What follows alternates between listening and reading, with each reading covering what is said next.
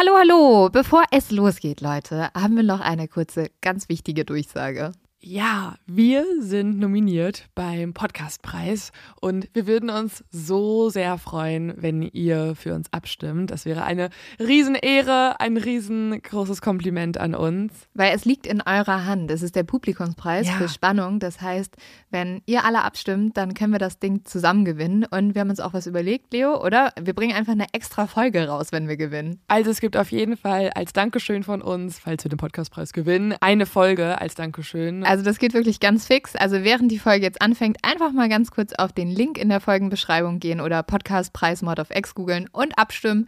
Dankeschön! Dauert nur wenige Sekunden und man muss sich auch nicht registrieren. Und jetzt geht's los mit der Folge.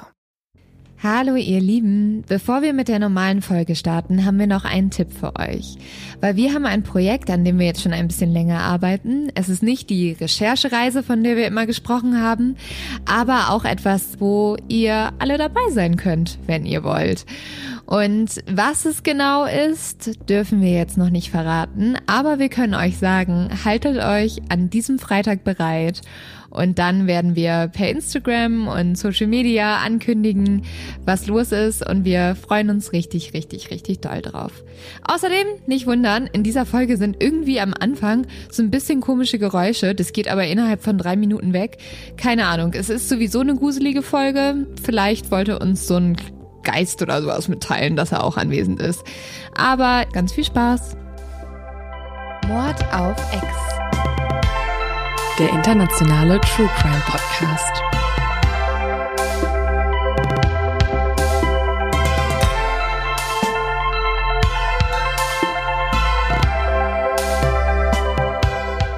Hallo und herzlich willkommen bei einer neuen Folge Mord auf Ex. Hallo, liebe Exis und werdenden, bald, bald werdende Exis. Hast du jetzt einfach beschlossen? Ja. Vor mir sitzt Lynn Schütze. Ich will mal dich vorstellen, nicht immer mich selber. Uh. Und vor mir sitzt äh, die etwas äh, Kränkliche. kränkliche Leonie Bartsch. Also nicht kränklich, ich glaube einfach K.O., oder? Nee, ich habe einfach Schwindelanfälle. Ich bin auch gerade die ganze Zeit so ein bisschen dizzy. Also wenn du gleich irgendwas so ganz, wenn gleich so Details kommen, Klingt halt nicht super, gut, ne? das klingt überhaupt nicht gut. Wir müssen trotzdem ein bisschen durchziehen. Wir kriegen das hin, alle zusammen. Also Irgendwann wenn ich so irgendwann, bam, und dann so, wenn es laut ja, Leo ist aufschlägt, jetzt raus. sie ist umgekippt, sie hat es nicht ertragen, dass gerade ein toten Schädel gefunden wurde und das hat ihr zugesetzt. Aber Leo hat auch noch eine Aufgabe nebenbei, weil ähm, ihr konntet ja unseren Merch schon vorbestellen. Und das hat ein bisschen gedauert, wir wissen, sorry. Ähm, wir haben jetzt tatsächlich die ganzen Produkte, aber wir wollen zu jedem noch so eine kleine Widmung von uns lesen, äh, legen. Und jetzt müssen wir so viele Karten schreiben. Da sind wir gerade dran. Aber dann geht's sofort in die Post und dann habt ihr es auch bald alle und dann startet der normale Verkauf. Das heißt, wenn ihr dann bestellt, dann habt Dann ihr auch es auch schneller. innerhalb von vier Tagen. ja. Also schaut mal vorbei, mordofx.de. Äh, Leo, ich habe zwei Fragen für dich am Anfang, die zwar ein bisschen Smalltalk sind, aber auch was mit dem Fall zu tun haben. Das heißt, du stehst schon so richtig unter Pressure, was du sagst. ähm, die erste ist, was glaubst du, wie weit würdest du für eine gute Freundin, also für mich zum Beispiel gehen? Also was würdest du, wo wäre so die Grenze, wo du sagst, okay, hier ziehe ich nicht mehr mit? Also wenn du jetzt sagen würdest, so, pff, also Leo, wir reden jetzt schon halt echt lange über so Kriminalfälle und jetzt nach so einem Jahr und über 60 Folgen denke ich mir, ich will jetzt auch irgendwie echt mal selber ausprobieren. Was ist, wenn ich bei H&M klauen würde? Also dann kommt es drauf an, teilst du mit mir danach, dann akzeptiere ich dein Verbrechen, wenn es was Okay. Schönes ist. Ähm, Würdest du für mich dann, also meinetwegen, wir sind im Laden und ich, was ich niemals machen würde, ich klaue eine Packung Kaugummis, ne? Und dann gehen wir raus und ich werde erwischt. Würdest du dann sagen, nee, das war sie nicht, weil, also würdest du dir irgendeine Lüge für mich sondern ausdenken? ich. Ja, ich keine sage- Ahnung. Würdest du dir irgendeine, Also wenn du würd- schon krasse Vorstrafen hättest und so, Ja. safe. Aber das, also da würde ich schon sagen, klar, aber es gibt natürlich Grenzen. Wenn du jetzt sagst, ich würde gerne eine Racheaktion starten und muss jetzt irgendwie, obwohl auch da würde ich auch vielleicht noch mitmachen. Und was ist, wenn ich sagen würde, ähm, ich habe jetzt jemanden umgebracht und ich brauche ein Alibi. Sagst du, dass du mit mir eine Podcast-Folge aufgenommen hast zu dem Zeitpunkt? Was ist passiert, als wir gerade noch nicht zusammen waren und du bei DM warst? Warst du wirklich bei DM, Lynn Schütze? Sag's mir. Ja. Ähm, ja, kommt drauf an, natürlich. Wenn es jetzt irgendwie, sagen wir mal, Echt? Ich wenn, würd das hä, nicht machen. wenn du, wenn du aus Notwehr und es war ein Typ, der dich Ja, irgendwie gut. äh, Aus Notwehr? also, äh, ne, dein Ja. Stalker, der dich auch noch dann vergewaltigt hat, dann halt auf jeden Fall würde ich dir ein Alibi geben. Das kann ich Okay. jetzt schon mal so sagen. Aber was also, ist, wenn ich wir sind jetzt im Arsch, wenn es halt wirklich passiert, ne? Weil haben wir jetzt offensichtlich Ja. darüber geredet, dass ich dir ein Alibi gebe. Was ist, wenn ich einfach, weil ich Bock hatte, die nette Oma von nebenan umgebracht habe? Ja, offensichtlich dann nicht halt, ne? also, dann, Okay. dann trauere ich, weil ich die auch nett finde mit ihren Cookies. Also es gibt Enden von, von Freundschaft, würdest du sagen. Natürlich. Also ich glaube erstmal, dass man bei Freundschaft noch wesentlich rationaler ist als bei Liebe. Ich glaube, man Würdest du bei Liebe jemanden verteidigen, der die nette Oma von nebenan umgebracht hat? Na, kommt auf ob die Diese Oma Lache war wiederum. so zu lang. Sie war so zu lang. Nein, aber ich, ich beziehe es jetzt nicht auf mich, aber ich beziehe es jetzt einfach auf, also wir hatten ja auch mal den Fall mit der toxischen Beziehung, Ja. wo ähm, man sich halt, ne, also ich glaube halt, für Liebe geht man definitiv noch ein Stück weiter, weil das Gehirn durch chemische Substanzen Vergiftet. vergiftet wurde und man nicht mehr klar denken kann. Okay. Ähm, aber ich glaube, für beste Freundinnen geht man auch schon ziemlich weit. Ja, du kannst dir das ja mal so im Hinterkopf ähm, behalten und ich würde das gerne am Ende dieser Folge nochmal mit dir besprechen. Okay? Weil dann habe ich eine ganz andere Meinung. Weiß ich nicht. Und dann habe ich noch eine zweite Frage, die ist jetzt noch ein bisschen anders. Ähm, hast du so ein Szenario, wo du sagst, das ist dein allerschlimmster Albtraum? Also das ist der schlimmste Horrorfilm, in dem ich sein könnte? Oder so ein Albtraum, der sich immer wieder wiederholt hat? Ähm, also ich hatte früher ganz lange als Kind und Jugendliche den gleichen Albtraum. Und zwar hatten wir bei uns zu Hause so einen riesengroßen Bär, wo, auf dem man sitzen konnte, aus, mit so kleinen Styroporkugeln, ne? Ah, ich dachte gerade so, ich habe gerade so einen nein, ausgestopften Bär bei euch stehen sehen. Ich war so, wow. Wo wir sind Tiger? King 2.0. Ich meine bin Familie. adelig und ja. Nee, wir hatten so einen, so einen Sitzbären Mhm. mit ganz vielen kleinen Styroporkugeln drin. Ähm, Balu, offensichtlich, Mhm. ne? Heißt ja Balu. Und der ist irgendwann Schrott gegangen und dann wurde der halt einfach mal entsorgt auf dem Schrottplatz, ne? Wurde weggebracht. Und dann hatte ich einen wiederkehrenden Albtraum, dass ich nachts halt aufgewacht bin, aber ich habe eigentlich geschlafen, ne? Mhm. Also im Traum wache ich auf, gehe zum Fenster, gucke auf die Straße und sehe, wie dieser Bär so als Rachezug so langsam die Straße im Laternenlicht so angestrahlt auf uns zukommt, so. Und das Oh hatte ich ganz Gott. lange. Ich habe ganz lange geträumt, dass Balu zurückkommt und sich rächen wird, dass wir ihn entsorgt haben, Wenn anstatt wir, ihn zu wenn wir ein. Laber-Podcast wären, würde ich das jetzt die Rache des Balus nennen. Geil. Ja, Aber ähm, sonst, also meine Schwester hat krasse Albträume. Ich meine, du hast ja auch viel krassere Mhm. Albträume. Ich bin da, glaube ich, noch ein bisschen verschont. Ich habe eher so Sachen, wo ich irgendwen verfolgen muss oder ich werde verfolgt und Mhm. Ja. kann fliegen plötzlich und so. ich erzähle dir heute nämlich meinen persönlichen Albtraum. Und es ist wirklich, also dieser Fall ist eins zu eins eigentlich wie mein schlimmster Albtraum immer war. Nur, dass er wahr ist. Das könnte ein Horrorfilm sein, aber hey, es ist passiert. Ja, also ja. deswegen True Crime. Nee, aber das ist noch Das mal ist nochmal eine Steigerung Eine jetzt. Steigerung. Oh Gott, also wäre es kein Thriller, sondern halt ein Horrorfilm jetzt Ja, auch richtig. auf, auf jeden Fall. Oh mein Gott. Aber kommen wir zu meinem zu dumm zum Verbrechen. Ach Das ja, das geht auch ja auch diesmal noch. ganz fix, damit wir, damit wir wir euch nicht zu sehr teasern, nicht zu sehr Cliffhanger machen. Komm, hau weg das Ding. Es ist nicht wirklich ein richtig zu dumm zum Verbrechen, finde ich, sondern Mitteldummes Verbrechen. ich weiß nicht, ob ich es richtig Verbrechen nennen würde. Also offiziell nach dem Gesetz ist es schon ein Verbrechen, aber ich finde halt eher so eine, ja, es ist halt einfach dumm gewesen. Okay. Ein Busfahrer hat nämlich telefoniert, während er am Steuer saß. Ja. Okay, ist schon sehr gefährlich. Also Ja. eigentlich schon ein Verbrechen, ja, ne? auf jeden Fall. Ziemlich Dann dumm. wurde er dabei von der Polizei fotografiert, wie er das gemacht hat. Und dann ist er vor Gericht gekommen und hat dann einfach behauptet, nee, er hätte sich nur mit einer Bürste den Bart gekämmt. Also es war kein Handy, sondern es war eine Bürste, die er zum Bartkämmen benutzt hat.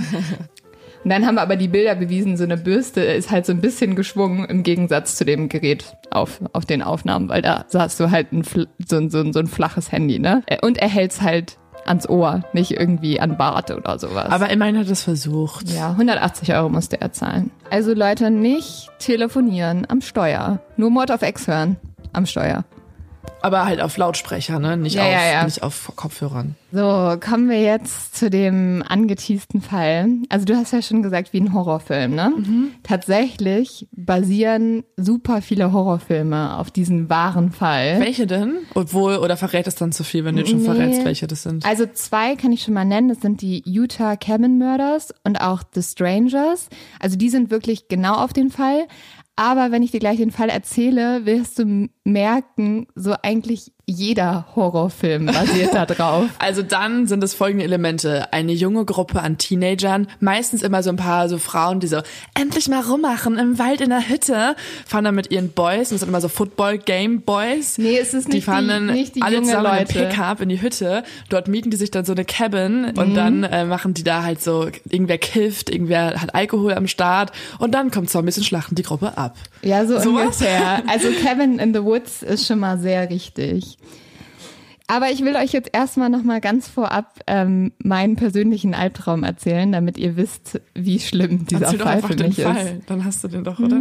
Ja, also nochmal ganz kurz. Ich bin ja in einem sehr kleinen Dorf aufgewachsen, ne, vor Hamburg. Und das ist so mitten in der Lüneburger Heide. Es ist richtig schön. Du musst da auch mal hinkommen irgendwann, Ja, Leo. bitte. Da sind Kühe, ganz viel Wälder. Und eigentlich war immer so, meine Eltern haben immer gesagt, du musst vor allem aufpassen. Nämlich das einzig Gefährliche, was hier ist, sind Wildschweine. Und dementsprechend hat man sich halt auch verhalten. Ne? Also man dachte, es ist der sicherste Ort auf der Welt. Die Nachbarn haben immer die Türen offen gelassen. Und auch so nachts teilweise hat man einfach nicht abgeschlossen. Und unser Haus steht direkt an so einem ganz großen Wald. Und meine Eltern haben so richtig große Fenster. Und nachts habe ich immer richtig Angst bekommen, weil man durch diese großen Fenster nur so eine Wand an Bäumen gesehen hat. Oh ja, genau, im Wald ist schon. Ja. Und als ich klein war, bin ich dann tatsächlich richtig oft abends noch nach unten gelaufen und habe gecheckt, ob mein Papa wirklich die Tür zugeschlossen hat. Weil ich immer sicher gehen wollte, hier kommt niemand mehr rein. Weil ich habe einen Albtraum und den habe ich teilweise heute noch, dass ich nach unten laufe, um genau diese Haustür abzuschließen. Aber ich erreiche sie nicht rechtzeitig und sehe nur, wie dieser Türknauf sich so ganz langsam nach unten dreht, wie jemand das öffnet. Und dann stehen vor der Tür böse Männer, welche mich und meine ganze Familie umbringen. Ich bin dann immer damals so. Mehrere Männer. Von, du träumst von mehreren Männern. Ja, halt so eine ganze Armee an Leuten, die einen eigentlich killt. Und damals bin ich halt dann immer aufgewacht und bin, als ich noch ganz klein war, zu meinen Eltern gerannt und war immer so richtig happy, okay, es ist nur ein Traum, es ist alles nicht wahr. Und dann habe ich halt vor wenigen Wochen diesen Fall gefunden. Wir begeben uns jetzt in das Jahr 1981 und in den sehr, sehr kleinen Ort Caddy in Kalifornien. Dieser Ort ist so klein, dass er gerade mal 66 Einwohner hat und es nur eine Straße in diesem ganzen Ort gibt, durch die man rein und auch wieder rauskommt. Und dieser Ort liegt mitten im Wald. Für Glenna Susan Sharp, welche aber am liebsten zugenannt wird, ist aber dieser Ort, also Caddy, erstmal ein Neuanfang und sie ist unglaublich glücklich da zu sein. Weil Sue hat, als sie 20 Jahre alt war, da lebte sie noch in Massachusetts, ihren ehemaligen Mann kennengelernt, der hieß James Sharp. Und die beiden haben zusammen auch fünf Kinder bekommen, zwei Mädchen und drei Jungs. Und James ist im Militär, die Familie zieht also viel um und eigentlich knüpft niemand so richtig Freundschaften. Und diese Liebesbeziehung ist leider so wunder, wunderschön am Anfang und alle sind so, ach, es ist perfekt und das ist der Mann, auf den ich immer gewartet habe. Aber wie es ja leider ist, manchmal dreht sich das dann sehr schnell. Und James wird gewalttätig und missbraucht zu körperlich wie auch emotional. Sue hält das die ganze Zeit noch aus und denkt so, ja gut, ich habe fünf Kinder, was soll ich denn machen, wo soll ich denn hin? Ich verdiene nicht viel Geld, ich bin halt Hausfrau, ähm, ich bleib jetzt hier erstmal, bis sie nach 16 Jahren Ehe, und das stelle ich mir so schrecklich vor, mitbekommt, dass ihr Mann die zwei Töchter auch missbraucht. Oh mein Gott. Ja, und das ist dann der Punkt, wo sie sagt, okay, ich mache das nicht mehr mit. Sie trennt sich von ihm und zieht dann im März 1980 mit ihren fünf Kindern von Connecticut nach Kalifornien. Und hier lebt ihr Bruder und sie kann erstmal irgendwie bei denen in so einem Wohnwagen unterkommen. Und sie verspricht sich auch gerade mit dieser Nähe zu ihrem Bruder erstmal Sicherheit und halt ein neuer Start, ne? Aber dieser kleine Wohnwagen ist halt nur ein Zimmer und für fünf Kinder und sie ist das halt ziemlich, ziemlich klein. Deswegen ist Sue unglaublich glücklich, als sie 1980 tatsächlich ein neues Zuhause für die Familie findet. Man muss sich vorstellen, Sue hat sehr, sehr wenig Geld. Also mhm. sie ist eine alleinerziehende Mutter. Sie bekommt von ihrem Ex-Mann gerade mal 250 Dollar im Monat. Dazu kriegt sie noch so ein bisschen Unterstützung vom Staat. Das nennt man ja Welfare in den mhm. USA. Und halt Essensmarken. Aber sie kann sich kaum was zum Wohnen leisten.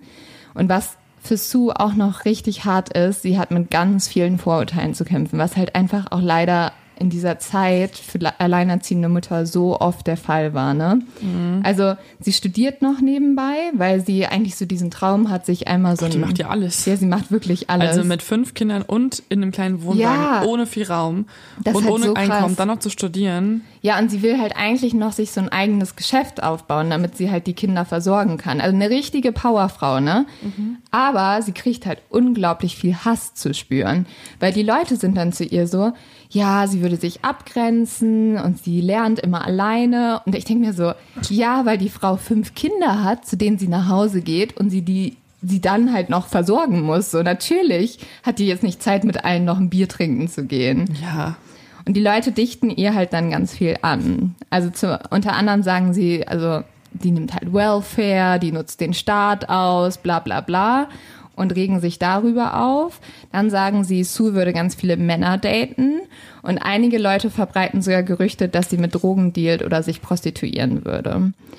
Und die Tochter, also die älteste Tochter Shayla, sagt dann auch über ihre Mutter, meine Mutter war nichts davon. Sie war eine liebevolle Mutter, welche das Beste getan hat, um ihre fünf Kinder alleine großzuziehen. Sie hat allen von uns die gleiche Aufmerksamkeit gegeben und auch wenn wir in einem kleinen Heim gelebt haben, war dieses voller Liebe. Ihre Freundlichkeit und ihre Liebe reichten weit über die Familie hinaus und das wurde ihr am Ende zum Verhängnis. Oh no. Oh nein. Und ich muss ganz ehrlich sagen, ich kann gut verstehen, warum Sue, nachdem sie so viel böses Gerede über sie hatte, dass sie glücklich war, dass sie am Ende eine kleine Hütte im Wald entdeckt hat, welche erstmal nicht viel kostete und zweitens auch ein bisschen weg war von den ganzen Leuten, die halt keine Hütte im haben. Wald holen. Ja, das und schon gar nicht nachts. Nee, Hütten im Wald haben leider nicht den besten Ruf eigentlich. Nein. Man muss sagen, Sue persönlich ist eigentlich ziemlich egal, was die Leute über sie sagen. Sie freut sich einfach, dass sie jetzt ein neues Leben hat, fernab ihres alten Mannes. Sie hofft, dass sie irgendwie ein kleines Geschäft eröffnen kann und dass dieses Haus bzw. diese Hütte im Wald ihr und ihren Kindern Sicherheit bietet. Wohnen die dann da richtig? Also sie ziehen da hin? Mhm. Ja, also das ist eine Übergangslösung erstmal, bis sie sagt, okay, ich verdiene so viel Geld, dass ich mir was anderes leisten kann. Aber sie ziehen jetzt genau in diese kleine Hütte.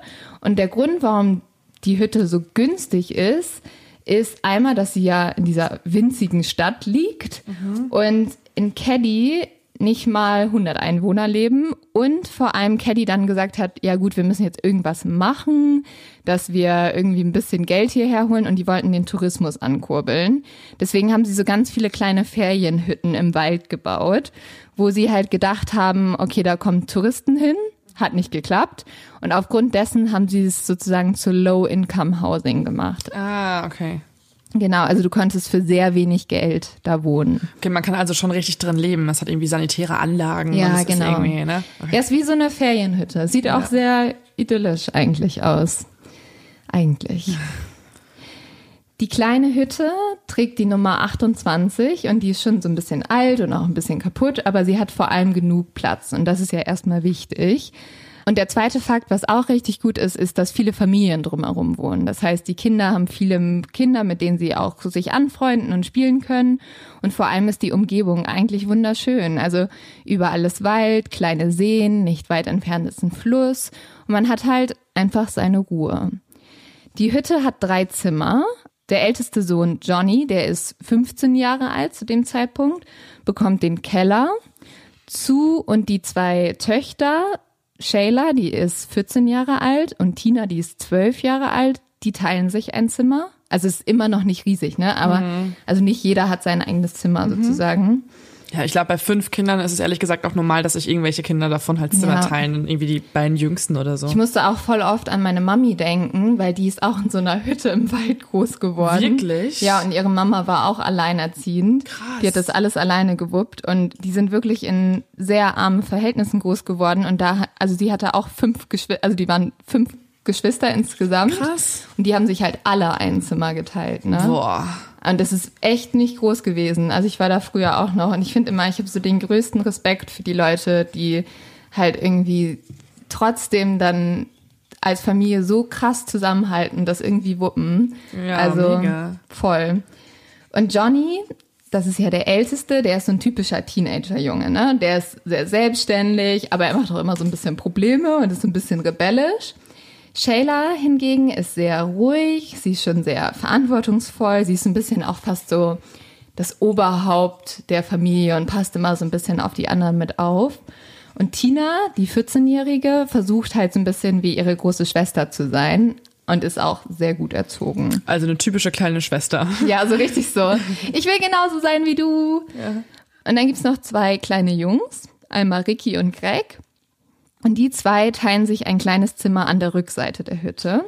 Und die sind zehn und fünf Jahre alt. Ricky ist sehr schüchtern, wie seine Mutter so ein bisschen. Und Greg kommt aber mehr nach seinem Bruder und ist so sehr lebensfroh und ist den ganzen Tag im Wald und entdeckt alles Mögliche. Und ja, also trotz allem kommen die halt alle voll gut miteinander zurecht, auch wenn die so unterschiedlich sind.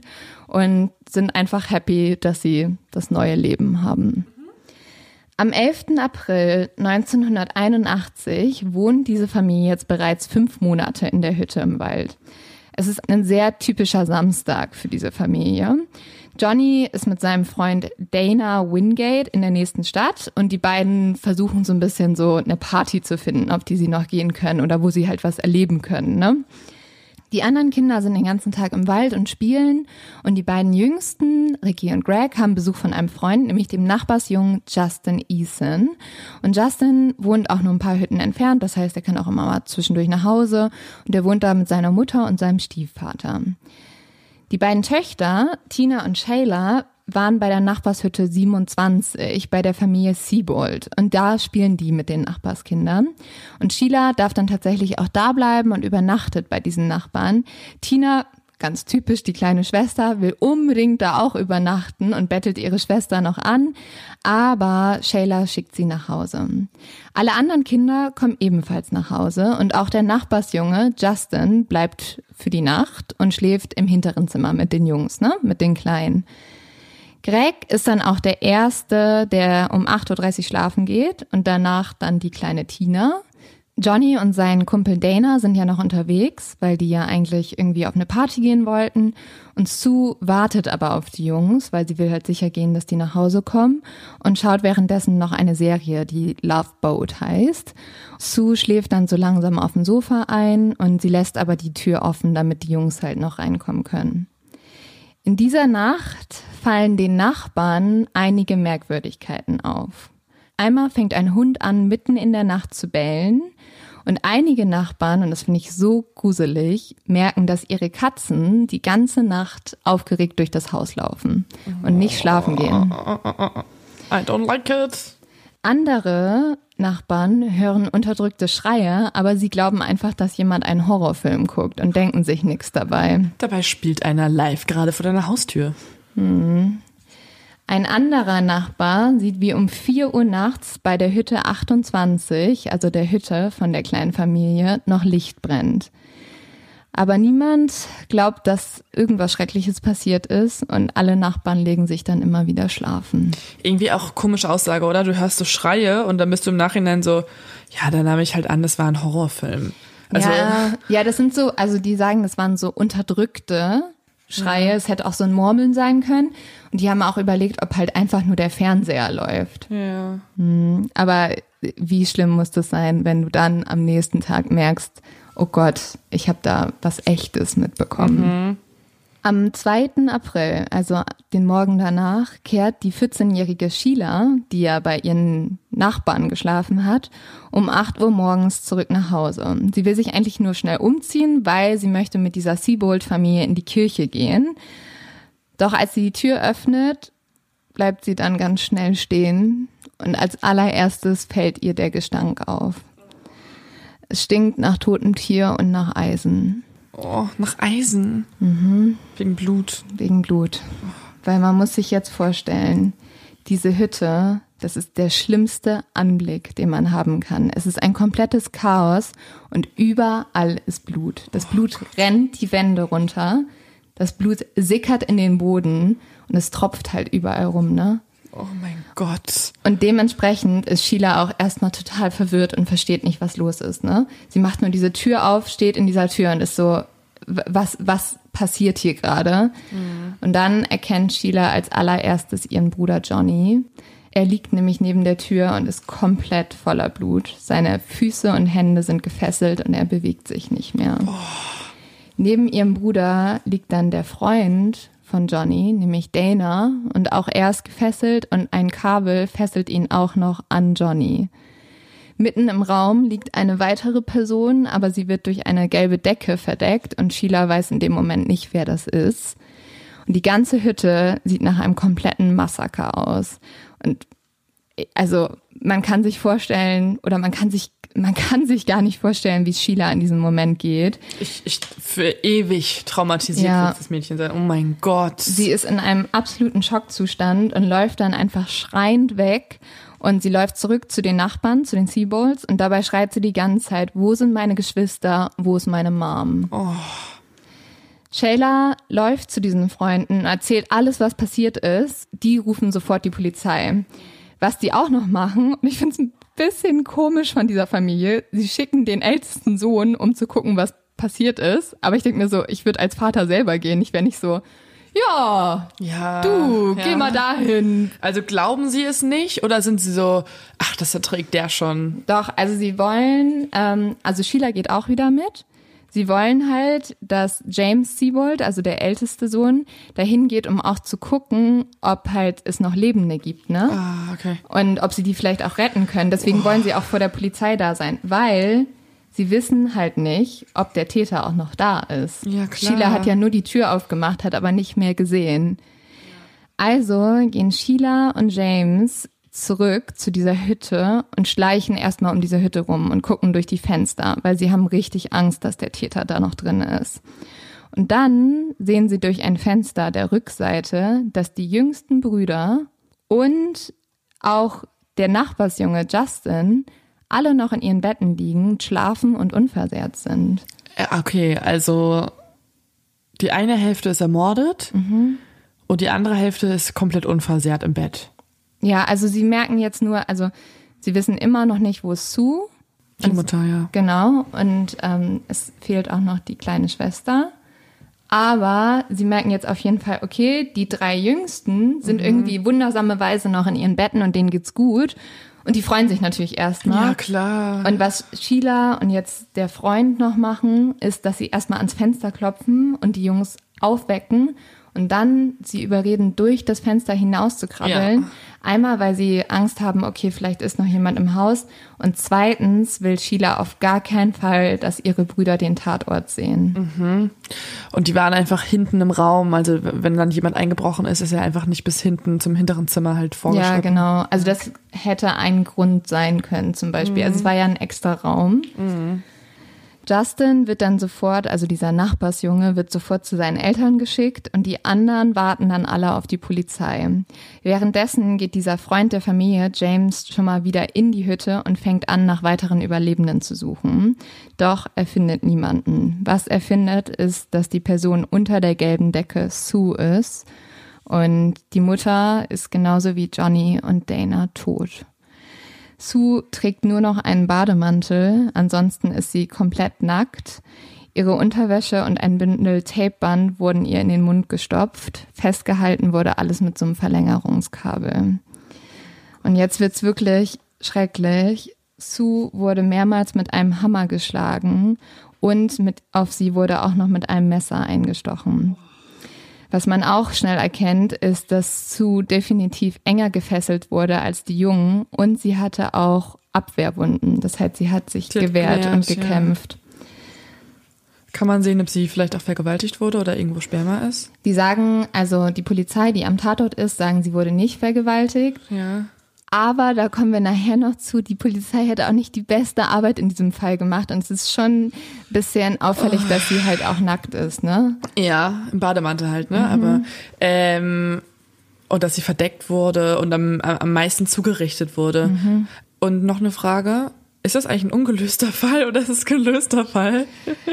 ähm, ja, es ist nicht, es steht leider bis heute nicht ganz fest, wer es war. Also, okay. aber vielleicht finden wir es heraus. Du kannst Gut, dann, ja ein paar rate, Notizen machen. Ja, dann rate ich mehr mit, als wenn ich einfach gleich die Antwort geliefert bekomme. So. Nee, du dann kriegst ich keine Antwort. Das macht es leider ein bisschen schlimmer eigentlich. Okay, ja, ich habe schon was im Kopf, aber erzähl okay. ich gleich. Ihr Sohn, also Johnny, wurde auch mit mehreren Messerstichen getötet. Ihm wurde außerdem die Kehle durchgeschnitten. Dana wurde hingegen erwürgt, aber man findet auch mehrere Anzeichen, dass auf ihn mehrmals mit einem weiteren Hammer geschlagen wurde. Dieser Hammer ist aber nicht am Tatort zu finden. Okay. Was die Polizei findet, sind zwei Messer, welche voller Blut sind. Das eine ist so ein richtiges Steakmesser und ein Hammer. Die liegen alle auf so einem kleinen Tisch auf dem Weg zur Küche. Also ein Messer, mhm. schreibe ich mir direkt mal mit. Ein Messer, zwei Messer, zwei Messer am Tatort, ein Hammer mhm. und ein Hammer Tatort, fehlt. Einer fehlt und die wurden aber mit Messerstichen, also die Leichen haben Messerstiche und aber auch Einschläge durch den Hammer mhm. vorzuweisen. Ja, was man leider schnell merkt, ist, dass die Täter sich Zeit gelassen haben. Oh. Die wurden gefoltert, davon kann man schon ausgehen. Also es war sehr brutal und es wurde auf jeden Fall genossen, den weh zu tun. Deswegen wurden halt auch mehrere Tatwaffen verwendet. Ein Messer wurde so brutal genutzt, dass es sich gebogen hat. Die Opfer waren ja alle gefesselt und zwar mit Tapeband und Kabeln und diese Kabel kamen alle aus dem Haus selber. Die muss jemand zusammengesucht haben. Konnte man denn an den Messern oder an dem Hammer, der gefunden wurde, konnte man da äh, DNA-Spuren feststellen? Ja, hätte man bestimmt machen können. Oh nee. Dazu später mehr.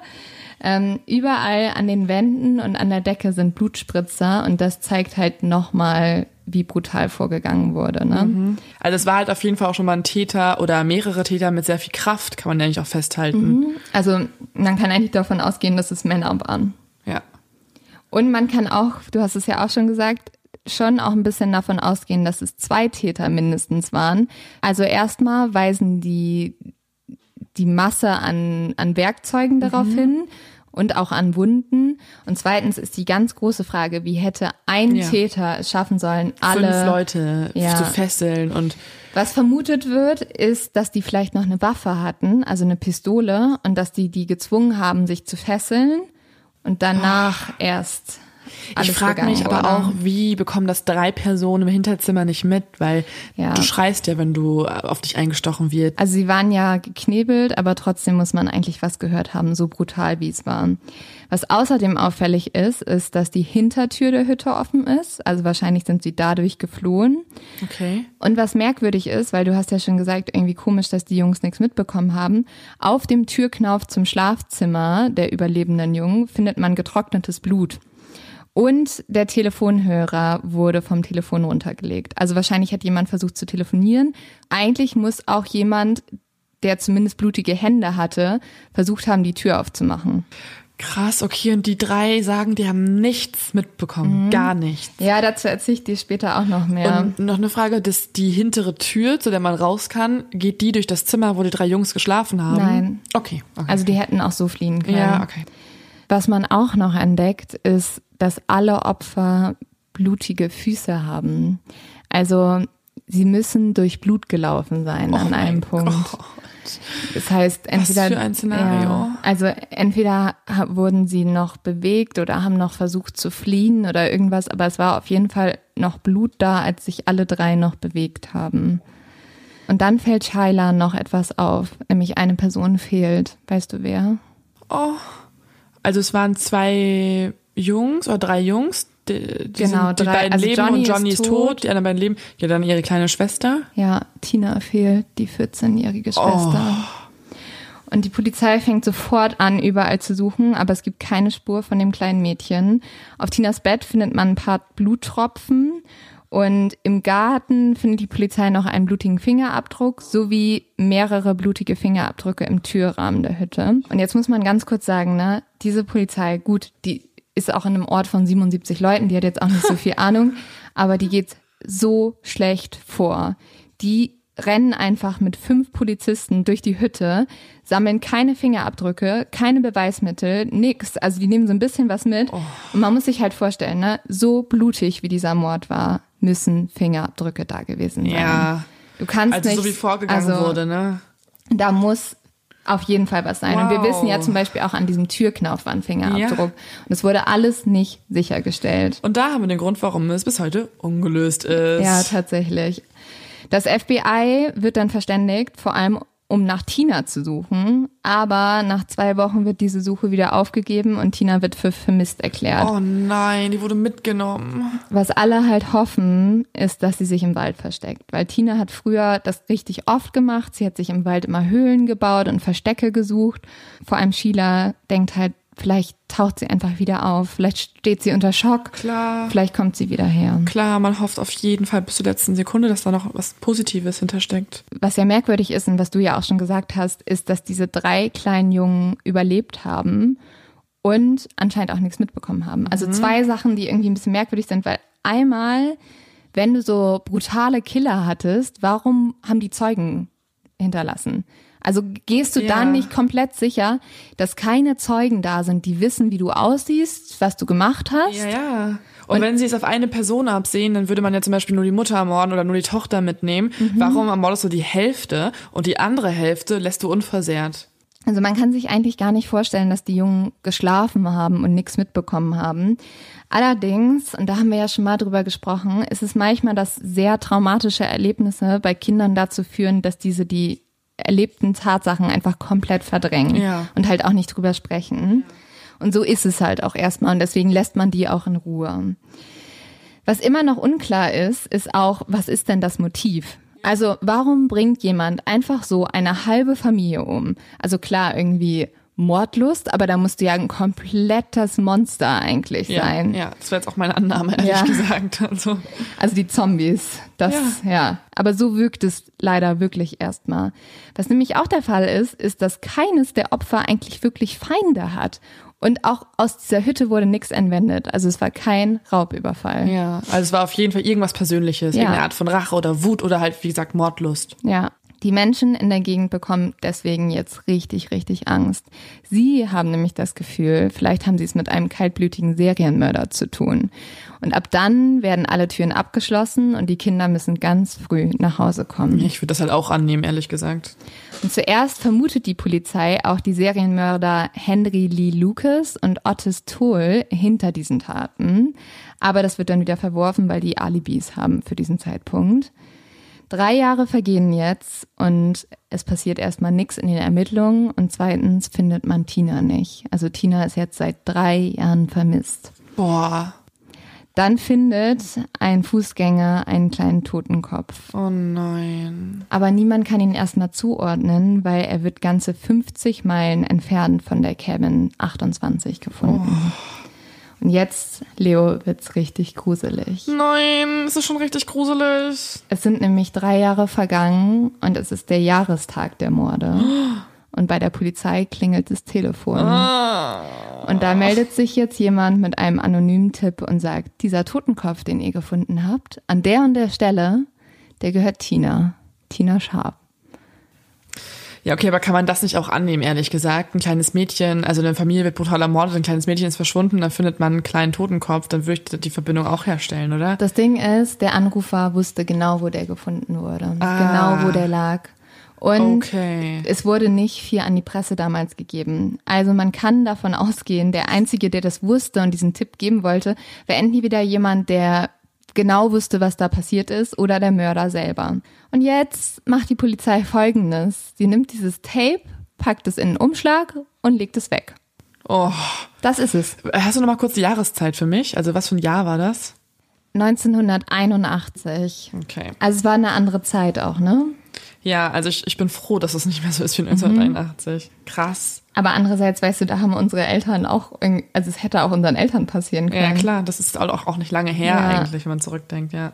Was die Polizei auch noch findet, außer Tinas Skelett, ist ihre Klamotten und eine kleine Decke in der Nähe. Hm. Der erste Verdacht, der jetzt kommt, weil man fragt sich natürlich auch, wieso wurde ausgerechnet Tina noch so entfernt, weißt du? Also warum wurde sie woanders umgebracht? Mhm. Und also was war das Motiv dahinter? Mhm. Und der erste Verdacht ist jetzt erstmal ein alter Bekannter, nämlich der Ex-Mann. Ja. Weil der ja, war ja, ja gewalttätig und klar. er hat die Tochter missbraucht und so. Oder halt, genau, es war so eine Art Racheakt, so wenn du nicht mit mir lebst, dann lebst du ja, da nicht. So ja, genau. Es macht ja alles Sinn, aber er hat leider auch ein Alibi, deswegen funktioniert es nicht. Aber ein gutes Alibi. Ja, ein gutes. Aber es wird auf jeden Fall zu den Akten gelegt. Shit. Das wäre auch mein Tipp gewesen. Oh, I'm sorry. Nee, also ich habe auch noch einen anderen, sag ich gleich. Aber das wäre so einer der Verdächtigen auf jeden Fall.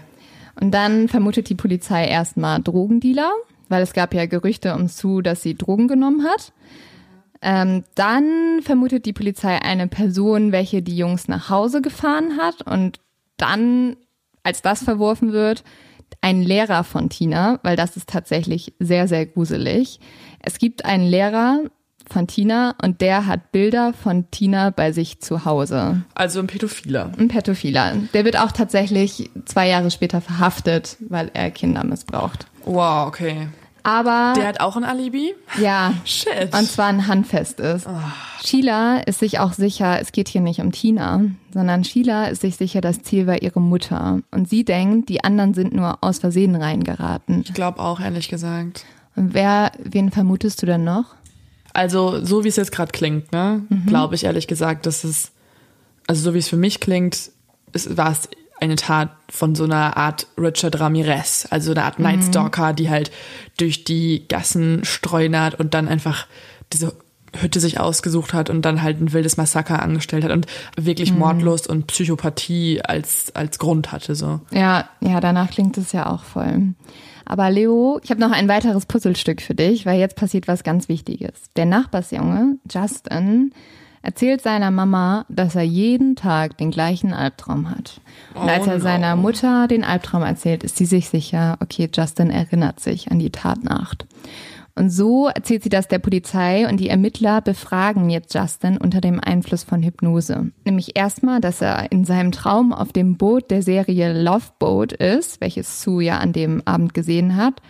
Und dann ist er wieder in dem Zimmer und er öffnet jetzt ganz bisschen die Tür und schaut raus und sieht, wie Zu mit zwei Männern spricht. Die Männer stehen in der Haustür und dann kommen Johnny und Dana dazu, weil ein Streit losbricht. Und dann sieht Justin als nächstes, wie die zwei Männer auf Sue und die Jungen einstechen. Und dann fliehen die Männer. Er sagt auch, dass einer der Männer einen Hammer hat. Und das weiß er nicht von der Polizei. Tina kommt dann ebenfalls in den Raum und in der Hand hält sie ihre Bettdecke. Ein Mann nimmt dann Tina mit und trägt sie nach draußen. Die Männer sind ja dann weg und Justin sagt, dass er dann reingegangen ist und noch versucht hat, Sus Blut mit Handtüchern zu stoppen. Aber als das nicht ging, hat er die gelbe Decke über sie gelegt, damit. Und Justin war zu dem hat. Zeitpunkt auch noch mega jung, oder? Ja. Zehn? Ja, der ist ungefähr im gleichen Alter wie die Jungs, also genau. Sehr jung noch. Oh. Und wir merken schon, ein Großteil der Aussagen passt zu dem Tatort, auch wenn es natürlich alles ein bisschen wirr ist und er jetzt natürlich auf keinem Boot war oder so. Er beschreibt außerdem die Täter. Und das ist jetzt natürlich sehr spannend. Er sagt, einer hat dunkelblondes Haar, der andere war ein bisschen kleiner und hatte schwarze Haare und beide hatten Sonnenbrillen auf und einen Schnurrbart. Und Jason sagt auch, der einzige Grund, warum er verschont wurde und die anderen zwei Jungs, ist, weil sie nicht gesehen wurden. Sonnenbrillen und einen Schnurrbart? Mhm. Also die Sonnenbrillen haben sie ja offensichtlich aufgehabt, damit man sie nicht erkennt. Hört sich erstens an wie Cowboys mhm. oder wie so mexikanische Barkeeper oder sowas. Ja. Das Plumas Country Polizeirevier fängt jetzt an, alle Stadtbewohner zu interviewen und auch so ein bisschen abzugleichen darauf, wer passt dann äußerlich dazu. Es gibt jetzt nämlich zwei Verdächtige, die genau auf diese Beschreibung passen. Der eine ist Marty Smart und der andere ist sein Mitbewohner Bo Bobude. Okay, Keine Ahnung, ob ich das richtig ausspreche übrigens. Den Sorry. Namen, ja. geiler Name auf jeden Fall. Aber warum werden die verdächtigt? Weil sie so auf die Beschreibung einfach. Äh die also passen auf die Beschreibung und Leo, es kommt noch sehr viel mehr. Aber erstmal kleiner Schocker: Die zwei leben nur zwei Hütten entfernt von der ermordeten Familie. Okay, schuldig. Und Marty Smart ist niemand anders als der Stiefvater von dem Nachbarsjungen Justin, der oh. sich gerade erinnert. Was ah. finde ich so verrückt ist. Und übrigens ja auch einer der drei Jungen ist, der die Nacht überlebt hat. Ja. Was für die beiden spricht, ist einmal, dass beide gewaltbereit waren und Bo im organisierten Verbrechen involviert war. Er soll sogar angeblich mal für die Mafia in Las Vegas gearbeitet haben. Martin hat Bo erst wenige Wochen vor dem 11. April kennengelernt und zwar in einem Veteranenkrankenhaus. Hier war Martin wegen seiner posttraumatischen Belastungsstörung. Dort ließ er sich halt behandeln, weil er im Vietnam war. Okay. Und ich mache jetzt einen kleinen Exkurs einmal zur posttraumatischen Belastungsstörung. Eine posttraumatische Belastungsstörung entsteht normalerweise in der Folge eines Ereignisses, welches entweder den drohenden Tod oder schwere Verletzungen beinhaltet oder eine massive Bedrohung der eigenen Psyche ist. Also es muss gar nicht irgendwie körperliche Gewalt zum Beispiel sein. Und was auch noch spannend ist, man muss die Bedrohung gar nicht selbst erleben, sondern es reicht auch, wenn man das bei jemand anders beobachtet. Das heißt beispielsweise, wenn du jetzt einen ganz schlimmen Autounfall beobachtest mhm. oder einen mhm. Mordfall, kannst mhm. du auch eine posttraumatische Belastungsstörung ja, haben. Verstehe. Mhm.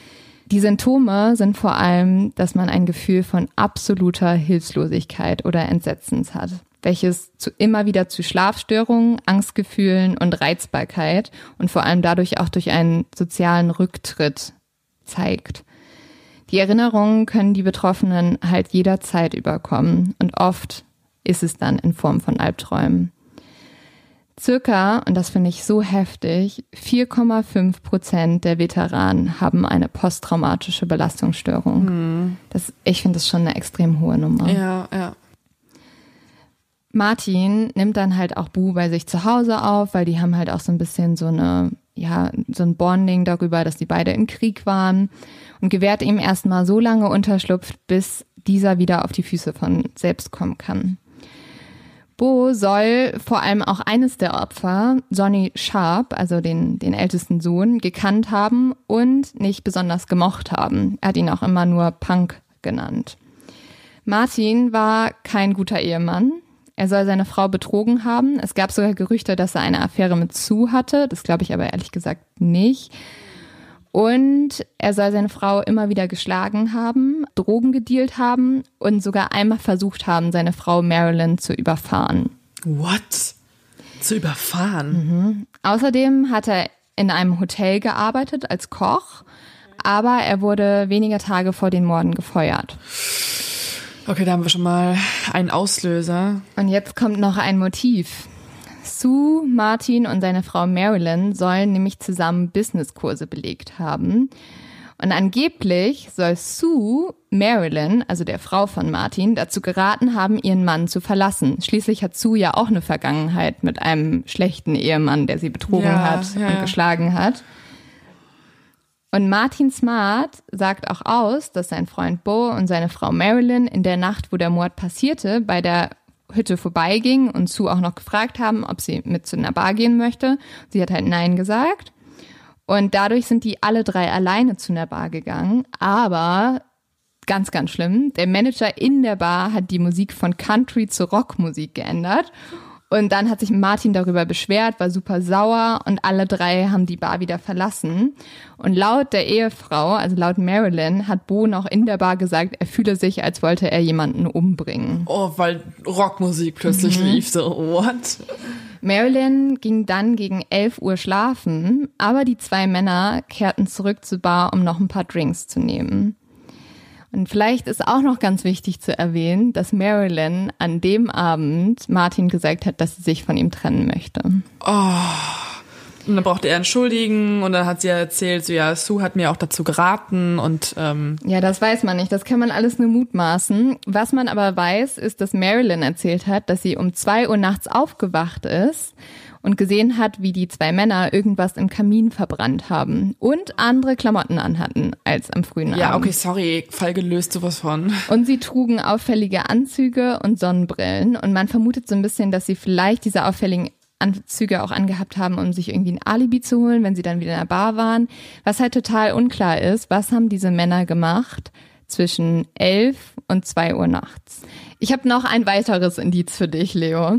Okay. Und meiner Meinung nach ist es sehr eindeutig. Nämlich kurz nach den Morden bekommt Marilyn einen Brief von Martin. Und in dem steht Folgendes. Ich habe den Preis für unsere Liebe bezahlt und jetzt, wo ich es mit vier Leben gekauft habe, sagst du mir, wir sind durch? Toll. Klingt für mich ehrlich gesagt nach einem kompletten Geständnis. Ja. Es sind also, vier Leute ermordet worden und da schreibt jemand, ja, ich habe es mit vier Leben bezahlt. Ja, aber also sowas von nach einem Geständnis. Vor allem, er denkt im Moment, dass er sich Liebe durch Mord erkaufen kann. Mhm. Hä? Ja, ist total merkwürdig. Und Marilyn sagt danach auch, sie ist sich absolut sicher, dass ihr Ex-Mann und Bo die Morde begangen haben. Das würde natürlich auch erklären, warum zum Beispiel Justin und die zwei jüngeren Jungs verschont wurden, weil halt Martin seinen eigenen Stiefsohn nicht umbringen wollte und auch nicht wollte, dass der einen Mord mit ansieht. Mhm. Trotzdem, ehrlich gesagt, fände ich das so krank, wenn du einen Mord in dem Haus begehst, wo dein eigener Stiefsohn schläft. Ja, und der das ja trotzdem gesehen hat und trotzdem ja. danach halt wahrscheinlich lange traumatisiert sein wird. Ja. Es klingt ja jetzt alles schlüssig und wahrscheinlich bist du jetzt so und alle Hörer sind so, hä? Warum ist dieser Fall ungelöst? Mhm. Also, also bin ich wirklich. Wir haben doch einen Täter, so es macht doch alles Sinn.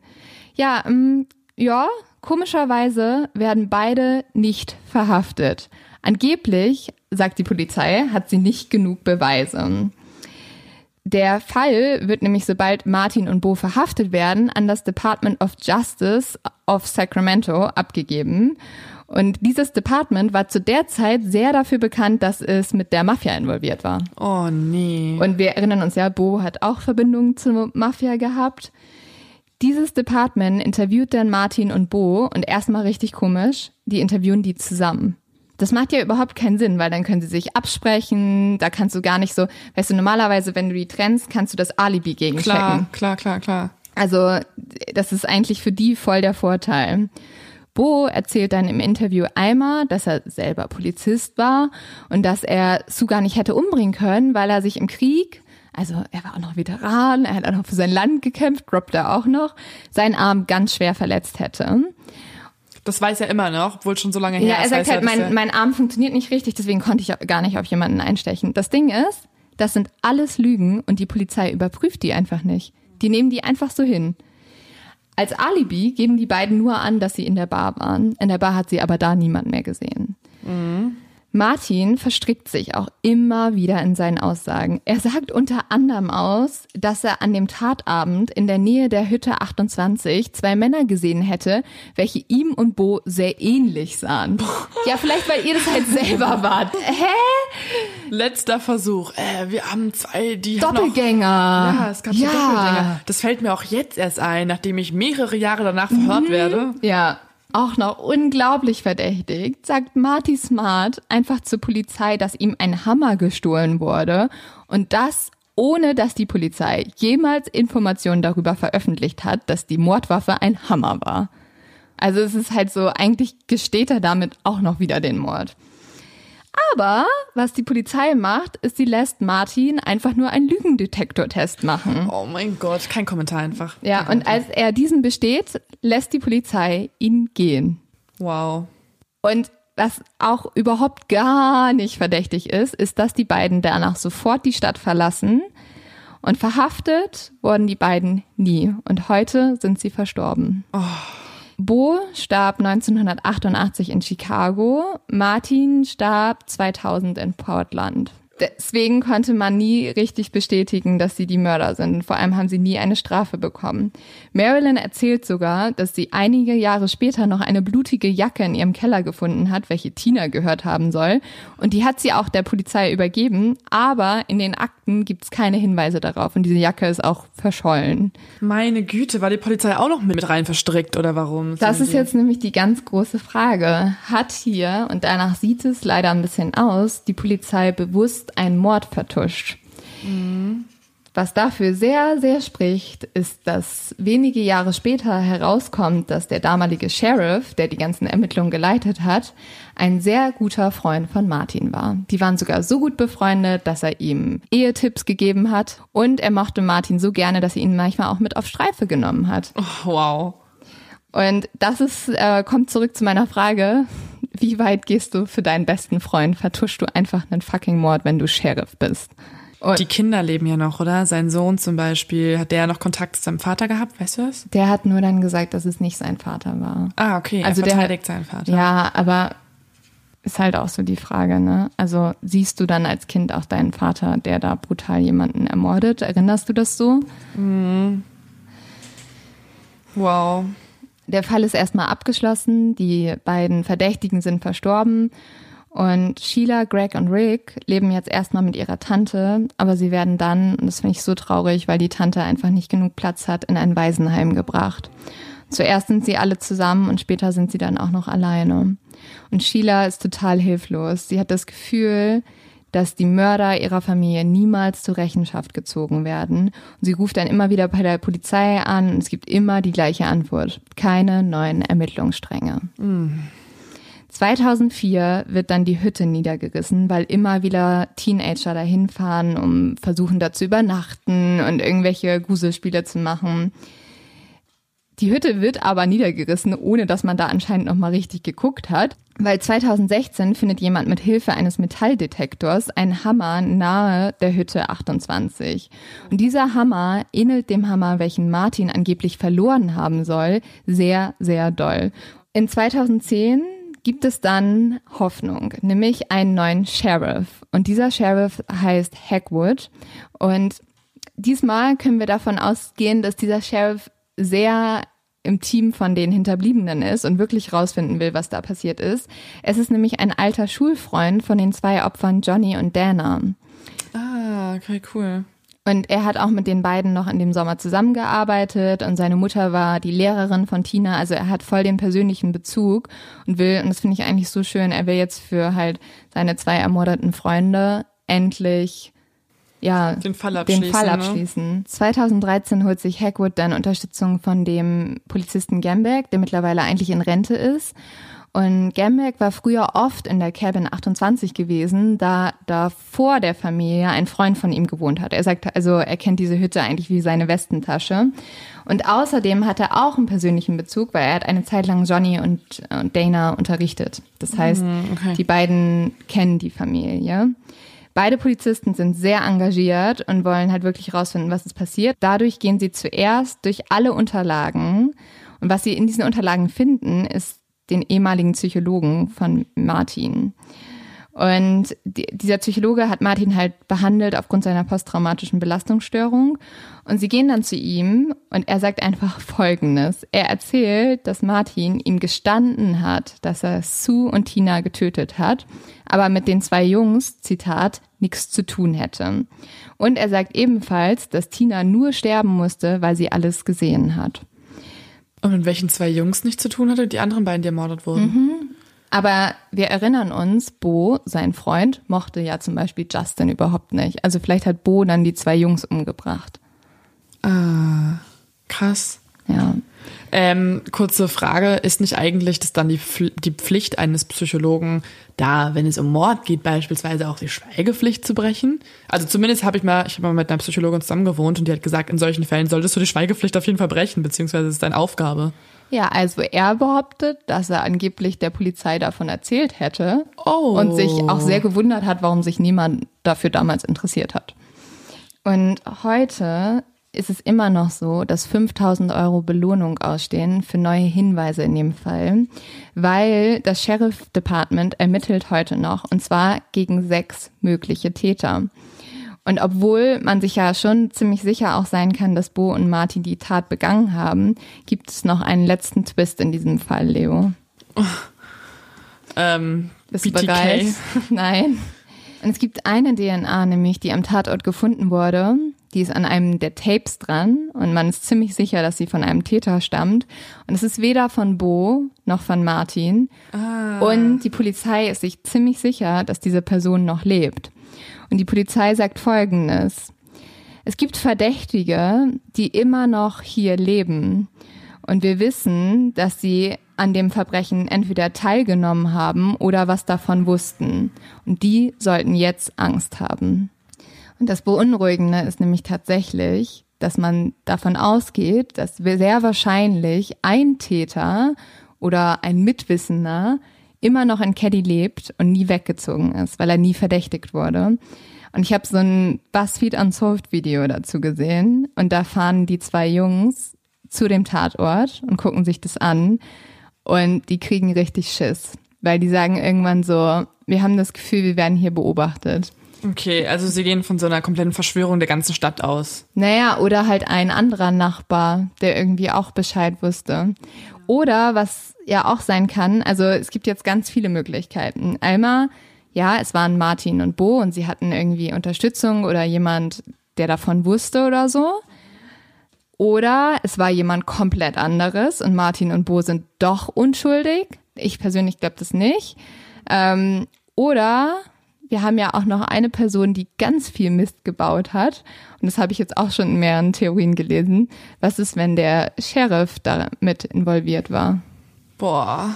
Weil der hat das halt wäre alles halt, vertuscht. Das wäre ne? halt aus Sicht eines Mörders das perfekte Verbrechen. Ne? Du hast halt zwei Menschen, die aus irgendeinem Grund, der für sie Sinn macht, angeblich, ähm, jemanden ermorden und dann hast du noch eine dritte Person dabei, die alles im Nachhinein vertuschen kann. Mhm.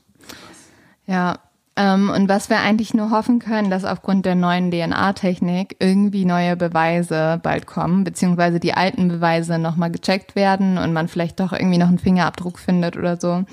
Und ich würde sagen, wir halten euch da auf dem Laufenden. Aber es ist irgendwie so gruselig, dieser Fall. Ich würde, also da, ich würde da nie hinfahren. Ich finde es so gruselig. Mhm. Also es ist auch so alles, klingt nach so einer Verschwörung. Weißt du, eine Familie zieht in so ein kleines Dorf, alles scheint idyllisch und dann wendet sich so dieses Dorf gegen diese Familie und ermordet die so richtig brutal in der Nacht. Boah, es ist schon halt echt Cabin in the Woods, nur dass keine Zombie mit ja. drin sind. Und Sheila und ihre Geschwister suchen auch bis heute noch nach den Mördern. Was glaubst du denn? Also, weil tatsächlich ist ja nichts gesichert. Also ich habe jetzt immer von mehreren Tätern gesprochen. Das ist auch nur eine Annahme. Ähm, glaubst du, dass es mehrere Täter waren? Glaubst du, dass es sogar vielleicht drei waren? Oder glaubst du, dass es Martin und Bo waren? Also ich meine, der Justin, der den Traum hatte, mhm. ähm, der ist ja mittlerweile älter und wenn der immer noch auf dem gleichen Standpunkt ist, so dass er immer noch überzeugt ist, es waren zwei Täter, dann würde ich jemanden, der halt in Anführungszeichen live mit dabei war, schon halt mhm. wahrscheinlich glauben ja. und zwei Täter annehmen. Aber ich finde sowas Brutales und auch, dass das Mädchen noch mitgeschleppt wurde, also diese Art von Tat, die erinnert mich halt immer an halt tatsächlich so einen so ein Monster wie halt The Night Stalker, wie Richard Ramirez oder so. Man muss halt sagen, diese zwei Männer waren halt auf jeden Fall auch, ähm, also die hatten ja auf jeden Fall auch irgendwie Gewaltfantasien, die unterdrückt wurden und so. Aber ich, ich finde es auch schon heftig, dass man so eine Tat begeht. Wenn dein Sohn halt auch gerade im Nebenzimmer ist ja, und so, ne? Das ist irgendwie, also da komme ich nicht drauf klar. Ich finde, da musst du so ein komplettes Monster eigentlich sein. Ja, beziehungsweise es ist schon irgendwie komisch, dass genau er und die beiden Jungs, die neben ja. ihm schlafen, nicht ermordet wurden. Und ich finde auch die Beweise insgesamt eigentlich so belastend. Mm. Also so dass mm. dieser Brief. Dann irgendwie, also dieses Gespräch mit dem Psychologen, das sind halt Geständnisse, ne? Unter anderen Umständen mit dem vernünftigen Polizisten hätten, wären die sofort verurteilt worden. Ja, eigentlich schon, ne? Ja. Eigentlich ist es ja außer Frage. Ich finde halt zum Beispiel, was den Sheriff entlastet, ist, dass diese dritte DNA-Spur mhm. ja auch nicht ihm anscheinend zugeordnet ja, werden konnte. Das Schon. Also vielleicht hat die noch einen Aber ich dritten. glaube, der Sheriff hat auf jeden Fall was vertuscht. Oder er hat halt so, also vielleicht wusste er es auch nicht, aber war so, ich bin mir ziemlich sicher, mein bester Freund kann es nicht gewesen klar, sein. du bist halt geframed und dann bist du natürlich irgendwie auch halt vorbelastet und äh, lässt Beweise irgendwie vielleicht dann eher unter den Tisch fallen. ja, What the fuck? ja. Ähm, Ein ganz schön harter Stoff. ich hoffe, du kannst noch schlafen. Vor allen Dingen ist es so, ich habe vorhin noch erzählt, dass eigentlich habe ich nicht so starke Albträume und jetzt ist deine Mission, alles zu tun dafür. Ich finde es halt so schlimm, weil es ist so ein, es ist einfach ein stereotypischer Albtraum und dann ist es halt wahr. Ja. Es ist wirklich so, das ist wirklich so, wie wenn du mit Leuten Horrorfilm guckst, ne? Und die sagen so, aber Lynn, hab doch keine Angst, weil das ist doch alles gar nicht echt. Ja. Und ich bin so, look at this. Ich erzähle euch jetzt was. Folge 64, hört euch das an, das war echt. Ja. Ja. Hast du mal Cabin in the Woods geguckt? nee, ich kann doch keine Horrorfilme gucken. Echt, also es ist ziemlich ähnlich, nur halt, dass da wirklich halt dann äh, Zombies auf die Ja. losgehen. Ähm, aber so von der Atmosphäre, aber ich meine, das sind auch die meisten Horrorfilme, ne? Atmosphäre ist so in Richtung alte Hütte im Wald. Oh, es gibt so Und es schreckliche... basiert halt alles darauf, ne? Und ich muss ganz ehrlich sagen, also ich weiß, ich bin ja auch im Wald groß geworden und ich liebe den Wald.